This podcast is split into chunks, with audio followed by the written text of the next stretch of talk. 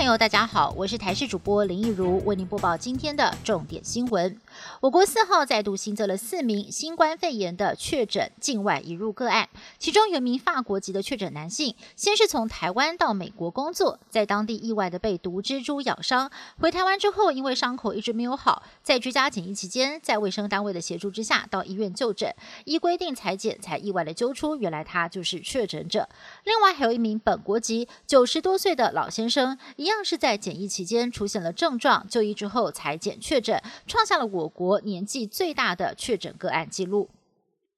国内旅游推陈出新，类出国再升级。现在有航空公司推出了“微旅行二点零”方案，不再局限空中绕一圈，甲地起飞，乙地降落。以桃园起飞的行程来看，会先到日本宫古岛上空绕行三个小时的航程，台南降落，纯飞行体验，单程票五千多元。如果是机加酒，回程搭高铁两天一夜，每个人的价格七千多元。另外，台铁新推出的明日号列车也即将在跨年夜起航，两天两夜，单人售价三万块钱左右。国旅走精致化路线，价格也会比一般的国旅还要高。旅行社试水温，就看消费者是否买单了。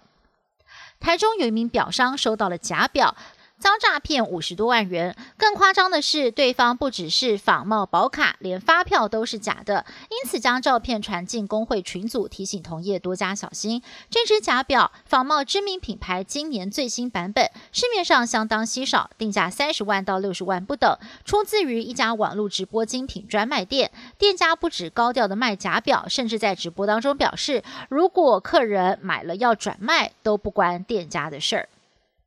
美国正副总统当选人拜登跟贺锦丽三号接受了美国 CNN 的独家专访，这是他们胜选之后首度公开的联合接受访问。访谈当中的一大主题就是新冠疫情。拜登表示，他会在上任一开始的一百天，要求全美国人民要全面戴口罩，并且规定所有的联邦政府大楼跟洲际交通运输工具，民众也必须要戴上口罩。他也开出了支票。只要防疫大将佛气说疫苗安全有效，他就会公开接种，带头提振民众接种疫苗的信心。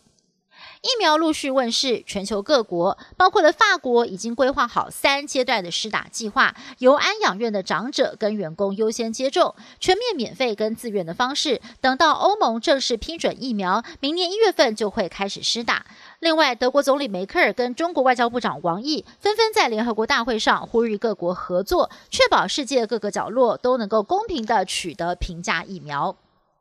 美中关系持续恶化，美国国防部在三号将中芯国际、中海油等四家中国企业列入解放军控制或拥有企业制裁黑名单。同时，川普也限制中共党员跟家属旅行签证效期最长只能够有一个月，而且限单次入境，让中方气得直跳脚。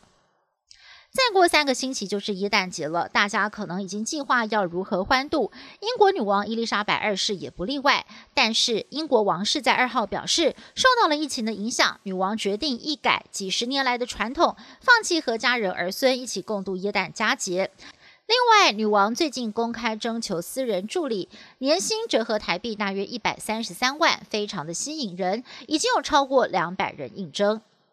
以上新闻是由台视新闻部制作，感谢您的收听。更多新闻内容，请您锁定台视各节新闻以及台视新闻 YouTube 频道。